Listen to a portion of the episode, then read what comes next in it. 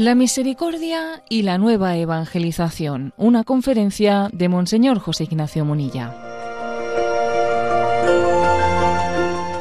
La impartió en el decimocuarto Encuentro Nacional de la Divina Misericordia, que tuvo lugar entre los días 15 y 16 de octubre del año 2022 en Cuenca.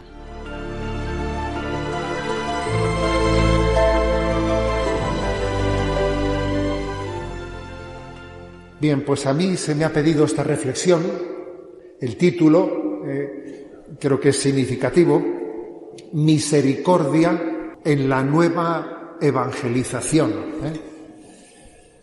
Bueno, pues os voy a decir que mi, mi encuentro con la divina misericordia, cada uno ha tenido su forma, ¿no? Su forma de encontrarse con, con esa devoción de la divina misericordia. Os voy a contar que mi encuentro tuvo lugar a los tres años del fallecimiento de San Juan Pablo II, eh, que como bien sabemos, pues es un padre de la Divina Misericordia, él instituyó eh, la solemnidad de la Divina Misericordia y Dios le concedió morir en la víspera, ya celebradas las vísperas del domingo de la Divina Misericordia, ¿no? la Divina Misericordia se lo llevó a él para celebrar esa solemnidad en el cielo, bueno, pues a los tres años de su fallecimiento, en abril del 2008, se celebró el primer Congreso Mundial de la Divina Misericordia en Roma. Fue en buena medida el cardenal Schembor, el cardenal de Viena, el que organizó aquel encuentro, y allí que acudí yo, y voy a deciros que ese fue mi, la verdad es que mi bautizo, ¿eh? mi bautizo en aquel, en aquel lugar entrañable e inolvidable. Y allí estaba también el que había sido secretario de San Juan Pablo II, eh, supongo que os acordaréis de él, el que después fue cardenal arzobispo Stanislao, el, secretario de San Juan Pablo II, ¿no? Y entonces él allí, pues me acuerdo que en aquel gran congreso estábamos en San Juan de Letrán con una asistencia impresionante. Él hizo votos, ¿no? Por la elevación a los altares de Juan Pablo II, que tal cosa pues ya, ya ha acontecido, como bien sabemos, y también hizo votos por la proclamación de Juan Pablo II como patrono de la nueva evangelización. Patrono de la nueva evangelización. Digo esto, pues por el hecho de que esta, esta charla que yo os quiero, os comparto, tiene este título, La misericordia en la nueva evangelización. Es decir, de, se debería de nombrarle a Juan Pablo II como patrono de la nueva evangelización. Fue de sus labios de quien salió ese, ese término. ¿eh? Fue en 1983. Era el 9 de marzo cuando el Papa estaba en Haití. Estaba en Haití, allí, y dirigiéndose a los obispos del Celan, allí reunidos, dijo la siguiente frase. La conmemoración del medio milenio de evangelización tendrá su significación plena si es un compromiso vuestro como obispos, junto con vuestros presbíteros y fieles, compromiso no de reevangelización, pero sí de una nueva evangelización, nueva en su ardor, nueva en sus métodos, nueva en su expresión. Él fue el que pronunció ese término, ¿no? Tenemos que hacer ya no un reevangelizar, sino esto es un cambio de época tan grande, ¿eh?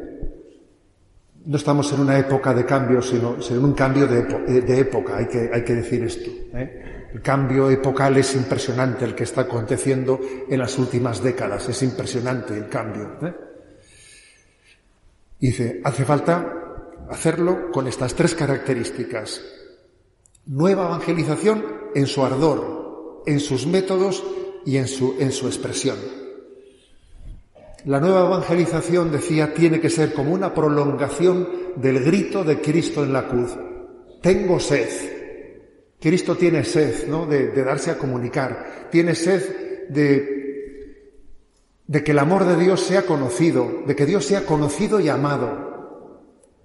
Cristo tiene sed y la nueva evangelización tiene que nacer de ahí para que esté, para que esté bien planteada. Para que esté bien planteada tiene que nacer de ahí, porque nosotros cuando hablamos de nueva evangelización, lo primero que se nos ocurre es, pues enseguida, ¿no? Vamos a, a temas prácticos. Bueno, pues hagamos un curso sobre métodos eh, de evangelización. Bueno, pues eh, los métodos, claro que hay que explorarlos. Claro que, es importante ver en qué lugares qué está funcionando, ¿no? Eso siempre será importante. Pero antes de hablar de métodos, él dijo, lo primero es un nuevo ardor.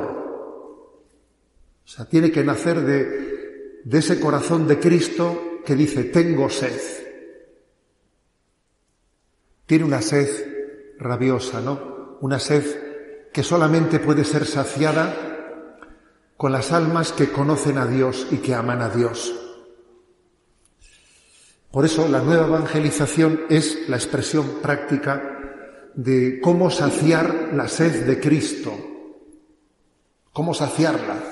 ¿Cómo podemos hacer para saciar esa sed de Jesucristo? ¿no? Pues llevando adelante una nueva evangelización. Este es el, punto, el punto clave. ¿eh? Hay que decir que San Juan Pablo II sobre todo diseñó una nueva evangelización, no tanto como quien cree que las nuevas técnicas van a ser las que tengan la clave. Nosotros enseguida pensamos en técnicas de comunicación. Eh, si consiguiésemos hacernos presentes en, redes, si consiguiésemos viralizar, eh, viralizar un mensaje, un momento, ¿no? Siempre nos pensamos que la clave está en los métodos. Y es verdad que San Juan Pablo II dijo también nuevo en sus métodos y en sus expresiones, pero ojo, primero dijo con un renovado ardor, antes que con nuevos métodos y con nuevas expresiones. Primero dijo un renovado ardor. Entonces, cualquier planteamiento de nueva evangelización que no nazca de aquí, que no nazca de la convicción de decir, Señor, dame un corazón enamorado, será falso, será artificial, será pues un postureo,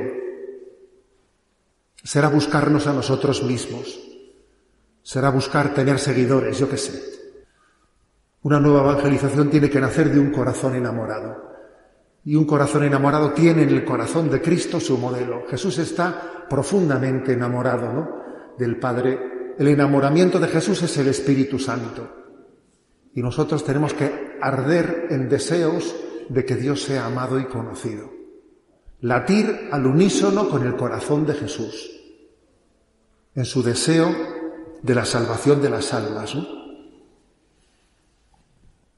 Esto es lo principal, ya casi con esto podía callarme, ¿eh? porque todo lo demás que vayamos a decir, pues ya va a ser, va a ser secundario.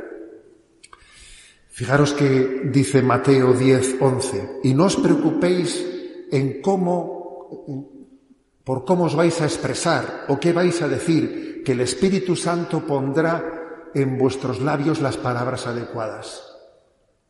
Es como decir, tú sobre todo enamórate, enamórate, porque solo los enamorados se enamoran.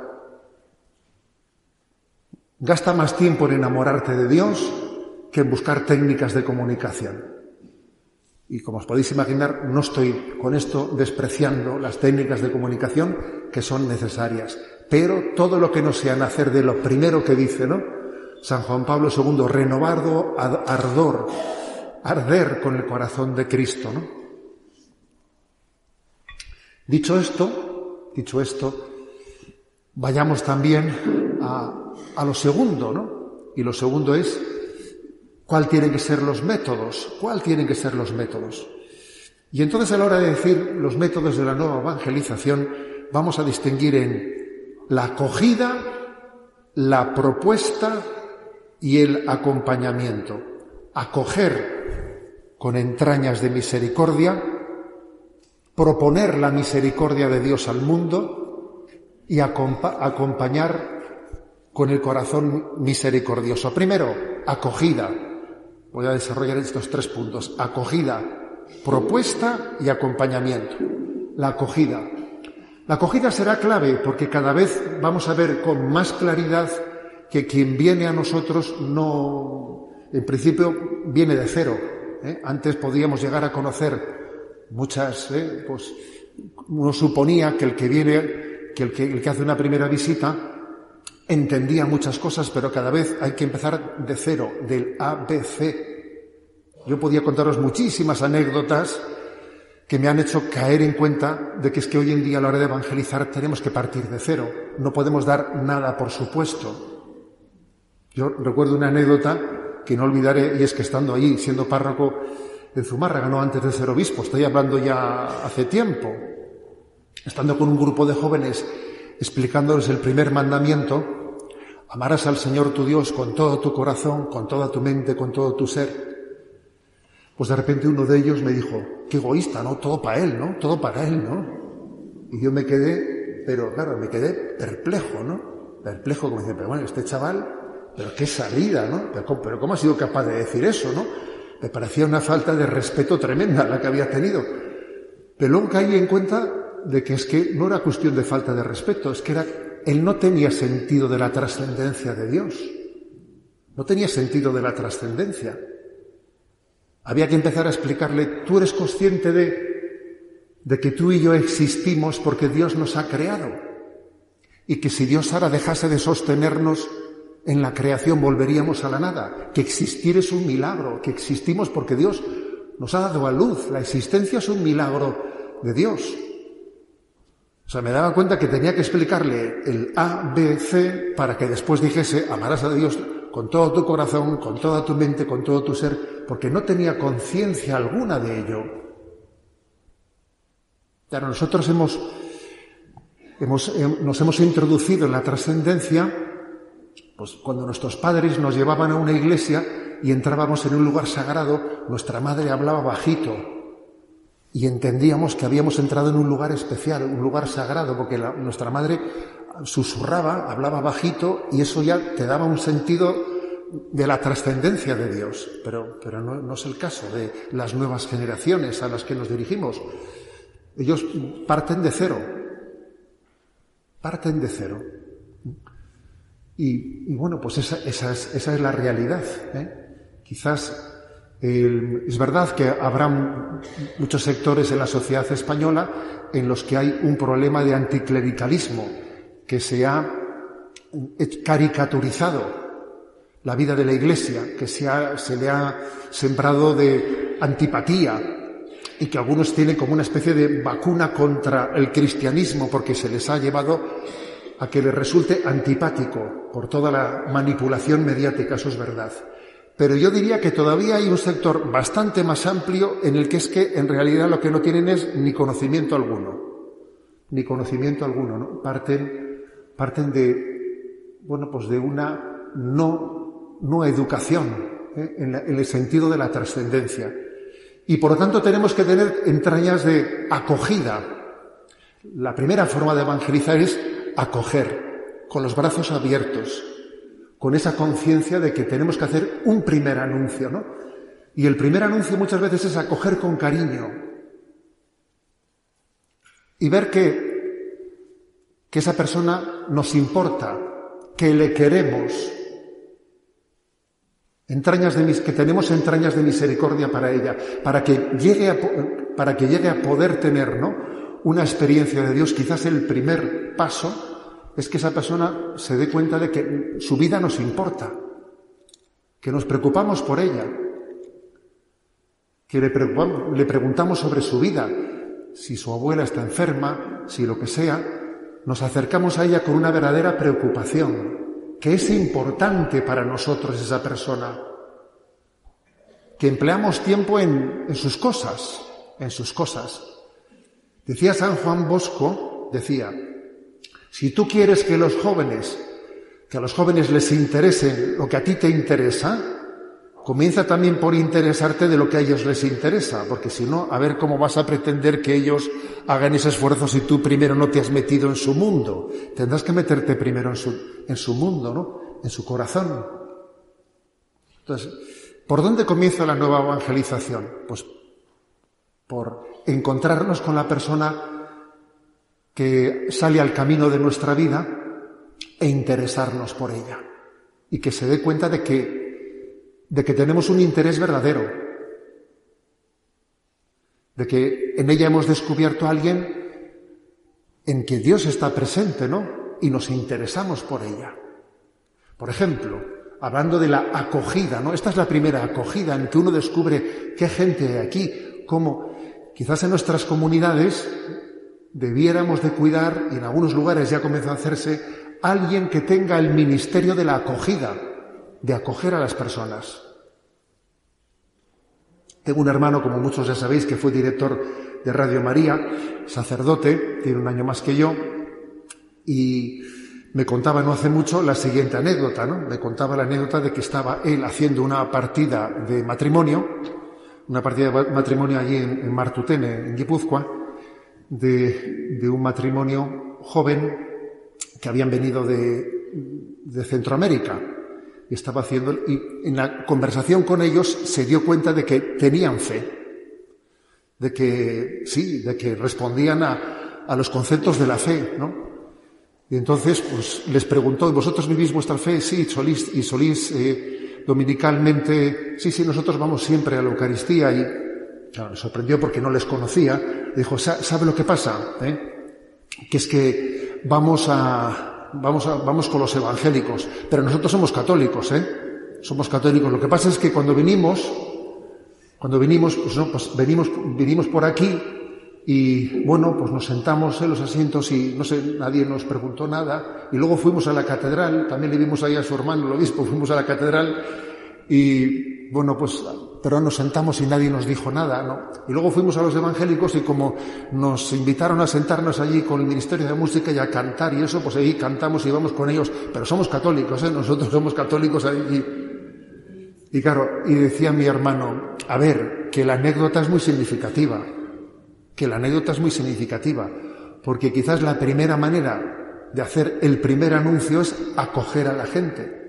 Nosotros nos hemos acostumbrado a que venga, está convocada la misa, hay misa a las ocho, el que quiera que vaya se sienta y cuando termine se vaya. A ver, quizás, quizás en este momento las cosas no puedan ser así. Cuando alguien llega a un sitio y se sienta y ve, es como quien ve un rato de espectáculo y se va, tendrá que ser acogido. Alguien tendrá que decirle bienvenido, quiere sentarse aquí, quiere tal, tendrá que preguntarle de dónde, de dónde es, de dónde viene. Alguien tendrá que interesarse por él, tendrá que haber una pastoral de acogida, que alguien se sienta en casa. Esta es una, una clave, ¿no? Una clave de la forma de hacer la primer, el primer paso a la hora de dar, de hacer presente el misterio de la divina misericordia. A Dios le importamos, yo le importo a Dios. Fijaros, lo que este mundo tiene que descubrir es ya no, ya no solo ¿no? que Dios existe, sino que yo existo para Dios, que yo a Dios le importo. Y para que a esa persona le hagamos entender que Dios le quiere, que es muy importante para Dios, también tiene que ser importante para nosotros. Tiene que ser importante, se lo tenemos que manifestar lo tiene que entender en nuestra manera de dedicarle tiempo, en nuestra manera de, de, mirarle, de acogerle. Es un primer, un primer paso, ¿no? Clave, clave. Por ejemplo, vamos a hacer un poco de autocrítica. A veces cuando eh, pues la Iglesia pues hemos sido fuertes y más o menos no pues, eh, pues teníamos teníamos pues una multitud de fieles a los que, a los que más o menos estaban bajo nuestra, eh, nuestras normas, pues hemos puesto muchas veces muchísimas normas, muchísimas normas un poco inventadas por nosotros, que quizás no sé si son la forma más adecuada de tener el primer encuentro con gente un poco alejada. Alguien se acerca, ¿no? Y se le dice, no, perdón, el despacho es de 7 a 8 menos cuarto. Ah, vale, muy bien. ¿eh? No, perdón, los bautismos son el segundo domingo son el segundo domingo eh, la misa de tal, no, no, fuera, no le toca bautismo hasta ese día. Y podíamos poner un montón de normas más. Claro, ahora que nos hemos dado cuenta que bajan tanto los matrimonios, que bajan tanto los bautismos, empezamos a caer en cuenta que no estamos para poner muchas normas a la gente y que igual hay que hacer un esfuerzo de acercarnos. Es que quizás esto tenía que haber sido así desde el principio. Porque estamos hablando del primer contacto con alguien que está alejado muchísimas veces.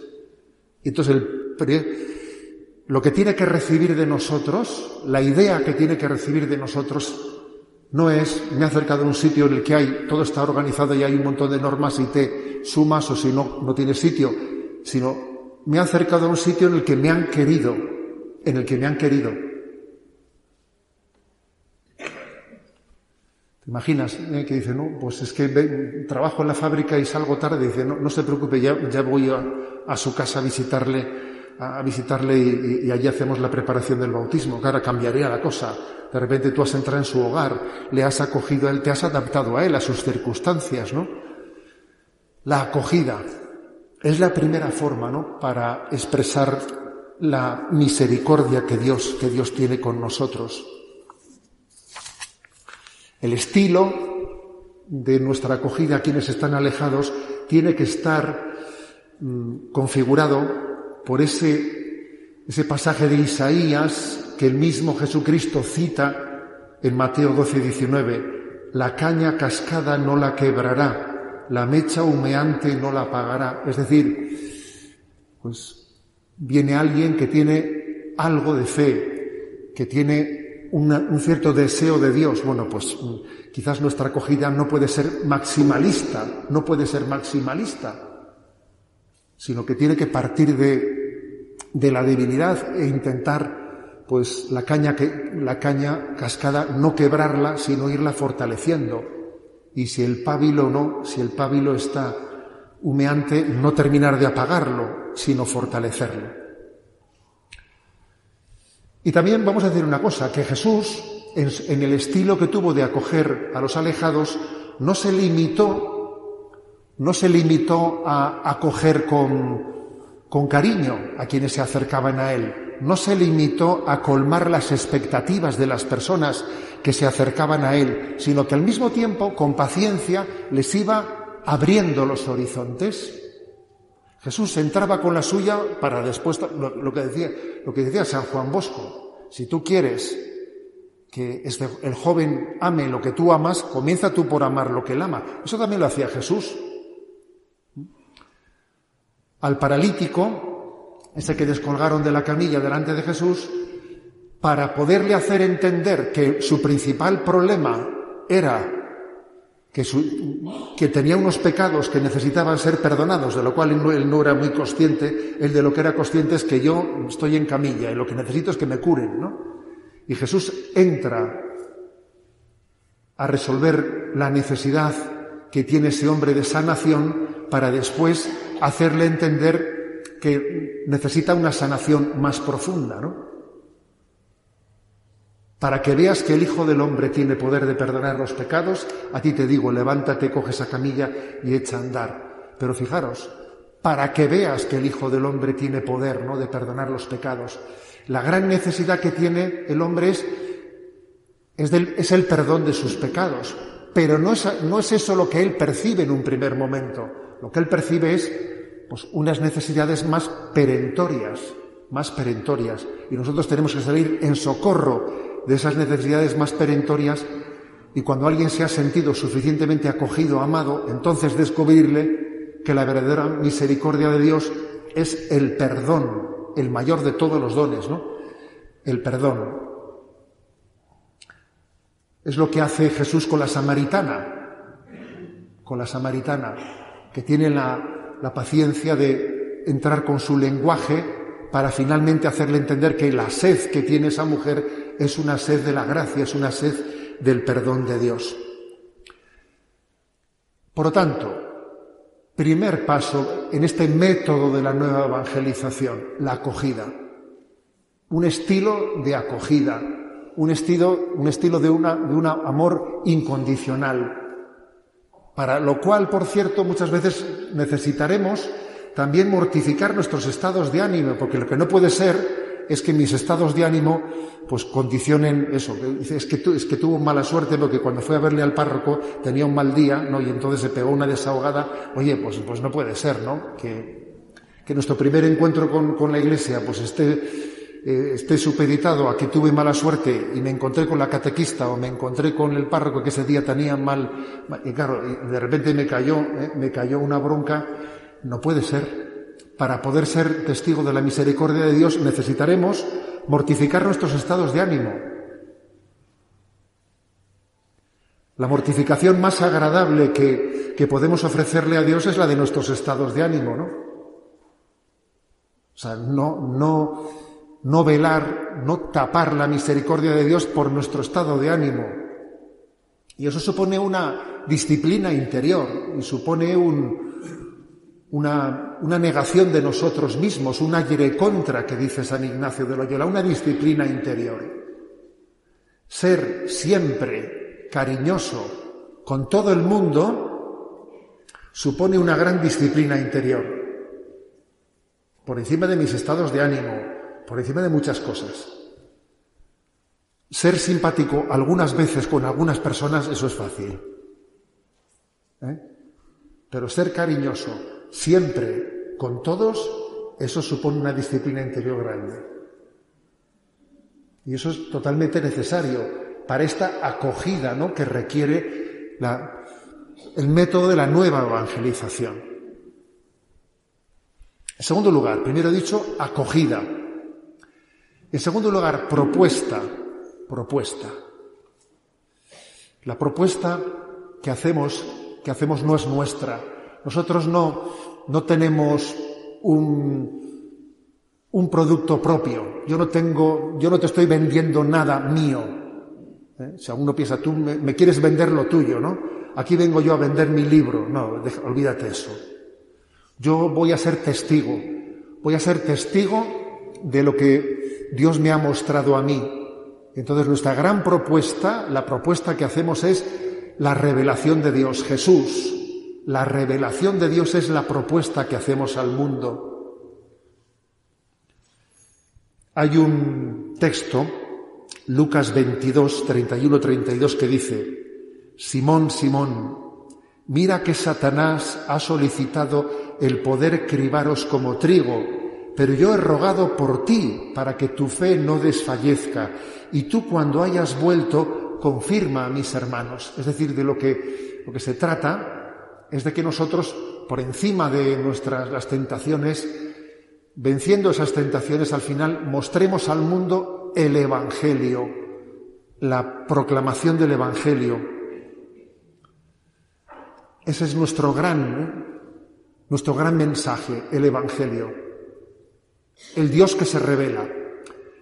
En nuestro mundo secularizado y relativista se suele pensar, se suele decir incluso, que los creyentes se creen en posesión de la verdad y que en el fondo la postura de un creyente es soberbia, porque él que se cree en posesión de la verdad me, me quiere a mí inculcar su verdad, en vez de respetarme en la mía, ¿no? Se hace esa, esa visión. Los creyentes, en el fondo, se creen en posesión de la verdad y aquí me vienen a mí con un paternalismo a decirme lo que yo tengo que creer. Así lo percibe muchas veces la, la cultura actual, ¿no? Y nosotros tenemos que darle la vuelta a esa deformación de la realidad. Y hay que decir que nosotros, no es cierto que nos creamos poseedores de la verdad. Es la verdad, en todo caso es Jesucristo él es la verdad, no nosotros, Él es la verdad, la que nos quiere poseer a nosotros y ser nuestro Señor y dueño y elegirnos como siervos suyos, como instrumentos suyos para anunciar ante el mundo el mensaje de la salvación. Yo no soy un poseedor de la verdad. Dios es la única, la verdad suma y suprema. Y nosotros somos humildes siervos, humildes siervos y testigos de una verdad revelada. Lo que dice Madre Teresa de Calcuta, yo solo soy un lápiz con el que Dios escribe una carta de amor al mundo. Ya está. Eso es soberbio, que va a ser soberbio. Esa es la pura humildad, ¿no? Y cuando un sacerdote predica, predica el Evangelio y predica el, el magisterio de la Iglesia y y presenta la revelación de Dios que es soberbio, tiene que ser humilde, un humilde siervo de un mensaje del cual él no es dueño, no es dueño, sino que lo presenta humildemente. La verdad de Dios transmitida, la verdad de Dios custodiada y transmitida sin que nosotros estemos contaminando esa verdad desde nuestras ideologías, sin que yo esté como seleccionando esas páginas del Evangelio, pues desde mi sensibilidad. Porque tenemos el riesgo de que cuando uno predica el Evangelio, predique no íntegramente el Evangelio, sino lo amolde a su sensibilidad. Y tal cosa le debiéramos de rechazar contundentemente.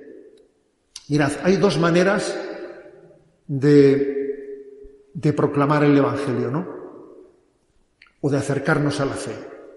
Incluso de acercarnos a la fe. Uno es uno se acerca al Evangelio o al magisterio de la Iglesia y entonces aquellas páginas que le resultan más atrayentes se centra en ellas y las otras que no le dicen tanto las pasa rapidito. Entonces selecciona de la revelación de Dios con lo que más se identifica a él, lo que más le gusta. Y el otro, pues bueno, no es que lo niegue, pero lo pasa rápido. La segunda forma de acercarse es distinta.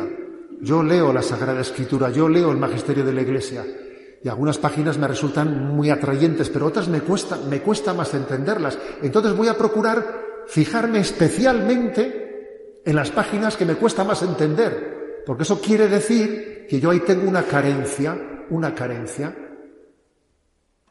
Y esta segunda forma de leer la Escritura, de leer el Magisterio de la Iglesia es necesaria, porque es la manera de tener una visión íntegra de la revelación y no hacerme un Dios a mi medida desde mi sensibilidad y desde mis gustos, no, sino intentar conformar mi pensamiento y mi sensibilidad a imagen y semejanza de Dios y de su revelación. Esto es muy importante, ¿eh? porque cada uno tenemos una tendencia a hacer una recepción parcial de la revelación. Y tenemos que estar plenamente abiertos. Unos, por ejemplo, pues, eh, eh, son más sensibles al magisterio de la Iglesia por lo que hace referencia a la justicia social. Otros son más sensibles al magisterio de la Iglesia en lo que hace referencia a la familia o la vida. Otros son muy sensibles a la liturgia y al culto. A ver, pero todo eso tiene que ser integrado sin, que tengamos una recepción parcial, sino íntegra y plena de la revelación de Dios. Por lo tanto, ¿no? Nuestra propuesta, nuestra, nuestra propuesta tiene que ser humilde. Yo no soy dueño de ese mensaje, soy un humilde siervo, humilde e íntegra, no parcial, no según mi criterio, no según mi sensibilidad, humilde, porque no soy yo dueño de ella, soy siervo, e íntegra. Íntegra.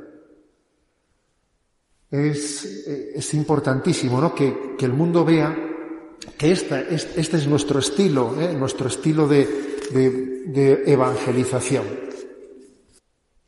En tercer lugar, he dicho primero, es la acogida. En segundo lugar, una vez que hemos podido acoger, acoger a quien Dios ha puesto en el camino de nuestra vida, acogerle empleando el tiempo que hay que emplear para querer, para amar, para interesarnos por las personas, para que se sepan amadas incondicionalmente, ¿no? Amamos incondicionalmente. Después de eso, decíamos, cuando Dios nos da la gracia de poder dar ese paso de la propuesta, la propuesta es ser testigos, ser testigos de, de ese de esa revelación que Cristo ha hecho en nosotros, proponiéndola humilde e íntegramente.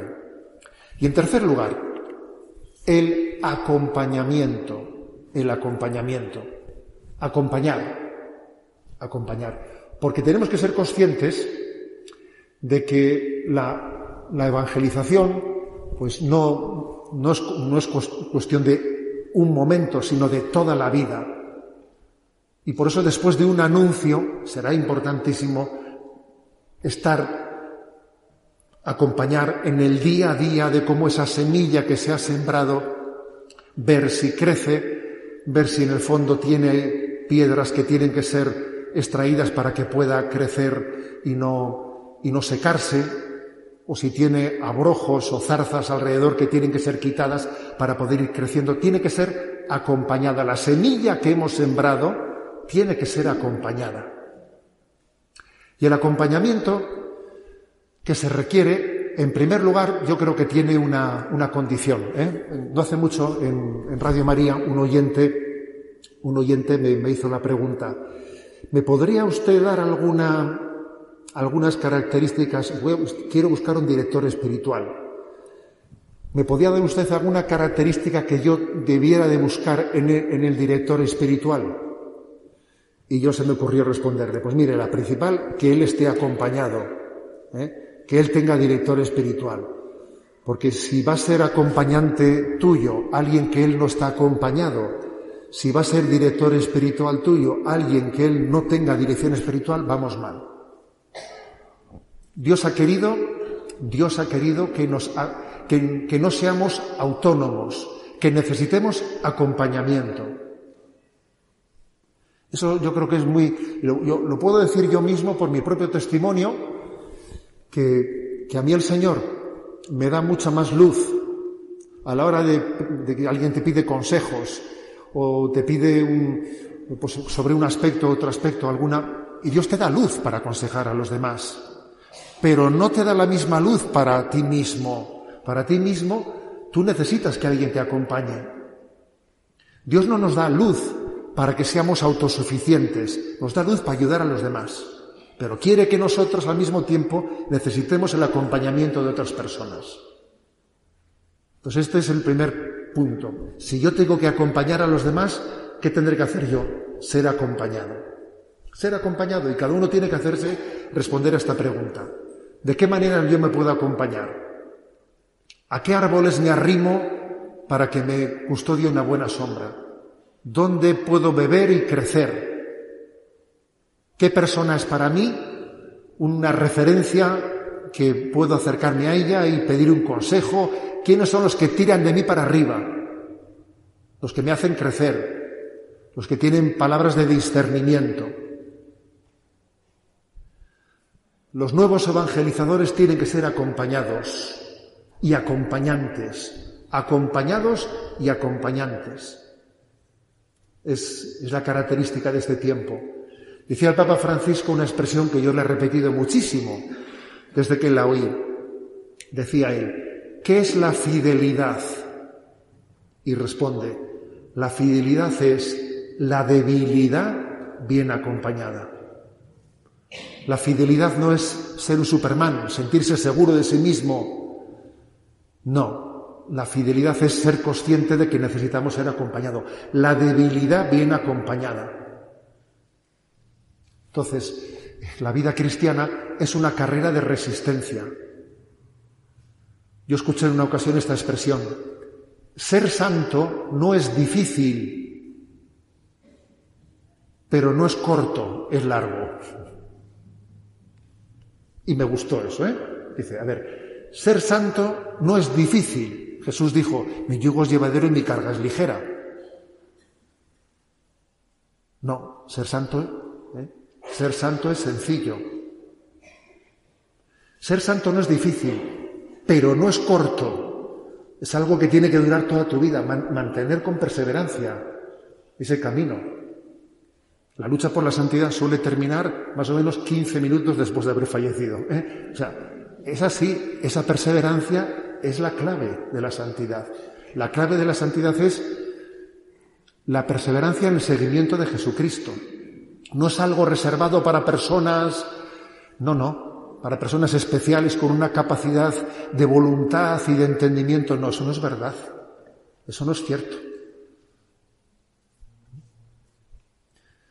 Por lo tanto, la clave está en el acompañamiento, en el acompañamiento.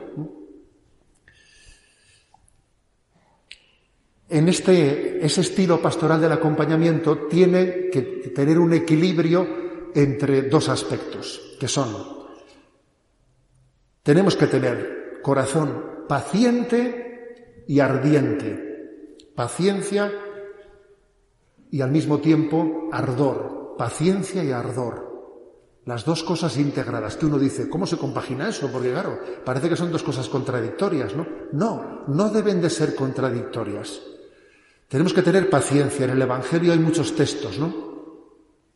Entraron en un pueblo de samaritanos para prepararle posada, pero no le recibieron, y al verlo Santiago y Juan dijeron, ¿quieres que digamos que baje el fuego del cielo y los consuma? Pero él volviéndose le respondió, no sabéis de qué espíritu sois, no, tenéis paciencia, no, no sabes tener paciencia. La clave es que Jesús fue muy paciente. Acordaros de esas parábolas en las que arrancamos esta higuera, déjala un año más, déjala un año más, cabemos en torno a ella. Jesús tiene paciencia. A veces nos, nos solemos enfadar con, el silencio de Dios, que Dios no dice nada. Y digo, menos mal que, que, Dios tiene paciencia y se calla. ¿eh? O sea, creo que la paciencia de Dios es nuestra salvación. La paciencia de Dios es nuestra, nuestra salvación. Entonces, creo que una clave de ese acompañamiento tiene que ser tener paciencia. Paciencia contigo mismo y paciencia con los demás, con las personas que acompañas. Porque también las personas que acompañamos, pues muchas veces, ¿eh? pues uno dice, no sé si, ¿eh? no sé si va para adelante o va para atrás. Como uno mismo dice, no sé si voy para adelante o voy para atrás, porque uno suele ser mal juez de sí mismo, ¿no? Y tiene que tener la infinita paciencia que solamente Dios sabe tener pero al mismo tiempo digo paciente y ardiente, paciente y ardiente. Y hay textos en el Evangelio que parecen contradictorios con los anteriores, porque fijaros que hay una, ¿eh? igual que en el Evangelio está el texto ese que dice, no cortes la higuera, déjala un año más, vamos a acabarla. ¿eh? Hay otro texto que dice, pasaron y vieron, que la higuera no tenía fruto, porque no era época, y como no tenía fruto, Jesús la maldijo y se secó. Pues los dos textos parecen contradictorios, ¿no? Pero no son contradictorios, sino que quieren iluminar dos cosas. El corazón de Jesús es paciente y ardiente. He venido a prender fuego en la tierra y ojalá estuviese ya ardiendo. El ardor, porque a veces la paciencia suele ser la excusa que nosotros solemos arguir, argumentar, es que hay que tener paciencia para caer en la indiferencia. A veces arguimos la paciencia, tengamos paciencia, señores, ¿no? Solemos decir, es que Dios es misericordioso, no pasa nada. A ver un momento, no invoquemos la misericordia para justificar la, indolencia o la indiferencia. No hagamos, tal cosa. ¿eh? Más bien, caigamos en cuenta ¿no? que yo creo que una de las deformaciones de nuestro tiempo de la misericordia es que a veces invocamos la misericordia para decir, para quitarle el dramatismo del pecado. Bueno, si Dios es misericordioso, si no pasa nada. A veces hablamos en esos términos. Bueno, si no pasa nada, si Dios es misericordioso, un momento, no me invoques la misericordia para negar el drama del pecado. El pecado es un drama, es el drama del desprecio del amor de Dios. Y por lo tanto, sí, tenemos que ser pacientes, pero tenemos que ser ardientes y no hacer pacto con la mediocridad y no hacer pacto con la tibieza. En el fondo, un cristiano es aquel que no pierde nunca la esperanza de la santidad. Un cristiano es aquel que sabe que la santidad es un milagro a su alcance y que Dios se la va a dar Dios puede hacerme santo. Dios quiere hacerme santo, luego lo va a hacer y yo lo espero. Y confío en ello. Y Dios completará, completará su, su camino, ¿no? Por lo tanto, paciente y ardiente, paciente y ardiente, ¿no? Creo que es el estilo, ¿eh? El estilo de, de quienes están conformados por la misericordia de Dios. Así pues, eh, hemos dicho, ¿no? Hemos, hemos partido esta reflexión, hemos partido de, de qué manera, ¿eh? de qué manera eh, se lleva a cabo la nueva evangelización. Y recordáis que hemos, hemos mentado la frase, la conocida frase de San Juan Pablo II, ¿no? que dice, necesitamos una, una nueva evangelización nueva en su ardor, nueva en sus métodos y nueva en sus expresiones. En sus expresiones. Yo os invito a todos a que pongamos el acento prioritariamente y por encima de todo en el enamoramiento del Señor, en que nuestro corazón se enamore de Él en pedirle muchas veces en nuestra oración, Señor, dame un corazón semejante al tuyo, plenamente enamorado de ti. Y que cuando después eh, nos, nos pongamos a pensar de qué manera podemos evangelizar, cómo llevar adelante nuestra evangelización, pensemos en estos tres conceptos. Acogida, una acogida de amor y de un cariño incondicional. Una propuesta de la revelación, en la que conozcamos profundamente, seamos unos conocedores profundos del catecismo de la Iglesia Católica, que por cierto esta semana pasada se han cumplido 30 años de su promulgación.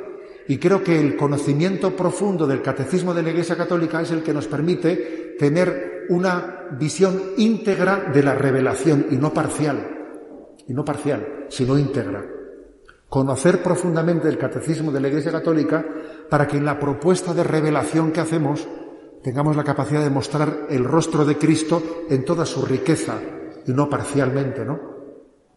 Y en tercer lugar, saber que para poder llevar adelante tal empresa hace falta toda la vida, toda una vida, por lo tanto, acompañamiento, acompañamiento.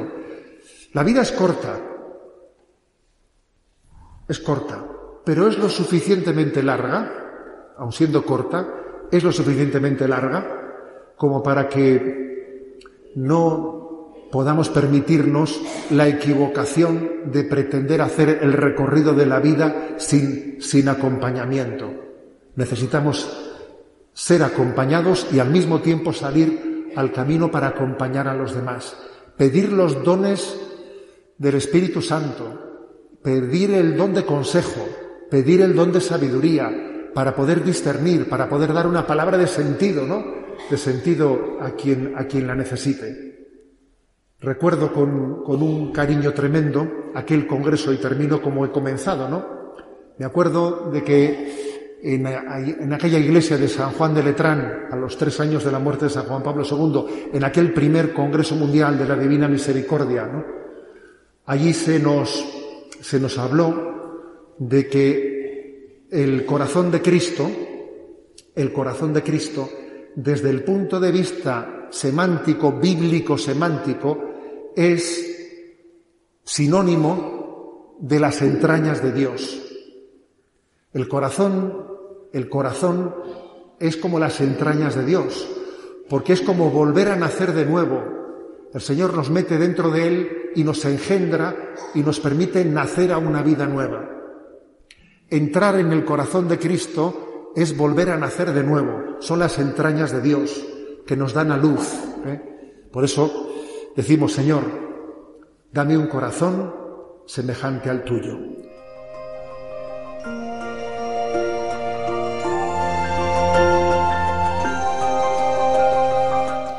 Así finaliza en Radio María esta conferencia de Monseñor José Ignacio Munilla, titulada La Misericordia y la Nueva Evangelización, una conferencia que fue impartida dentro de los actos realizados en el decimocuarto Encuentro Nacional de la Divina Misericordia, que tuvo lugar en Cuenca entre los días 15 y 16 de octubre de 2022.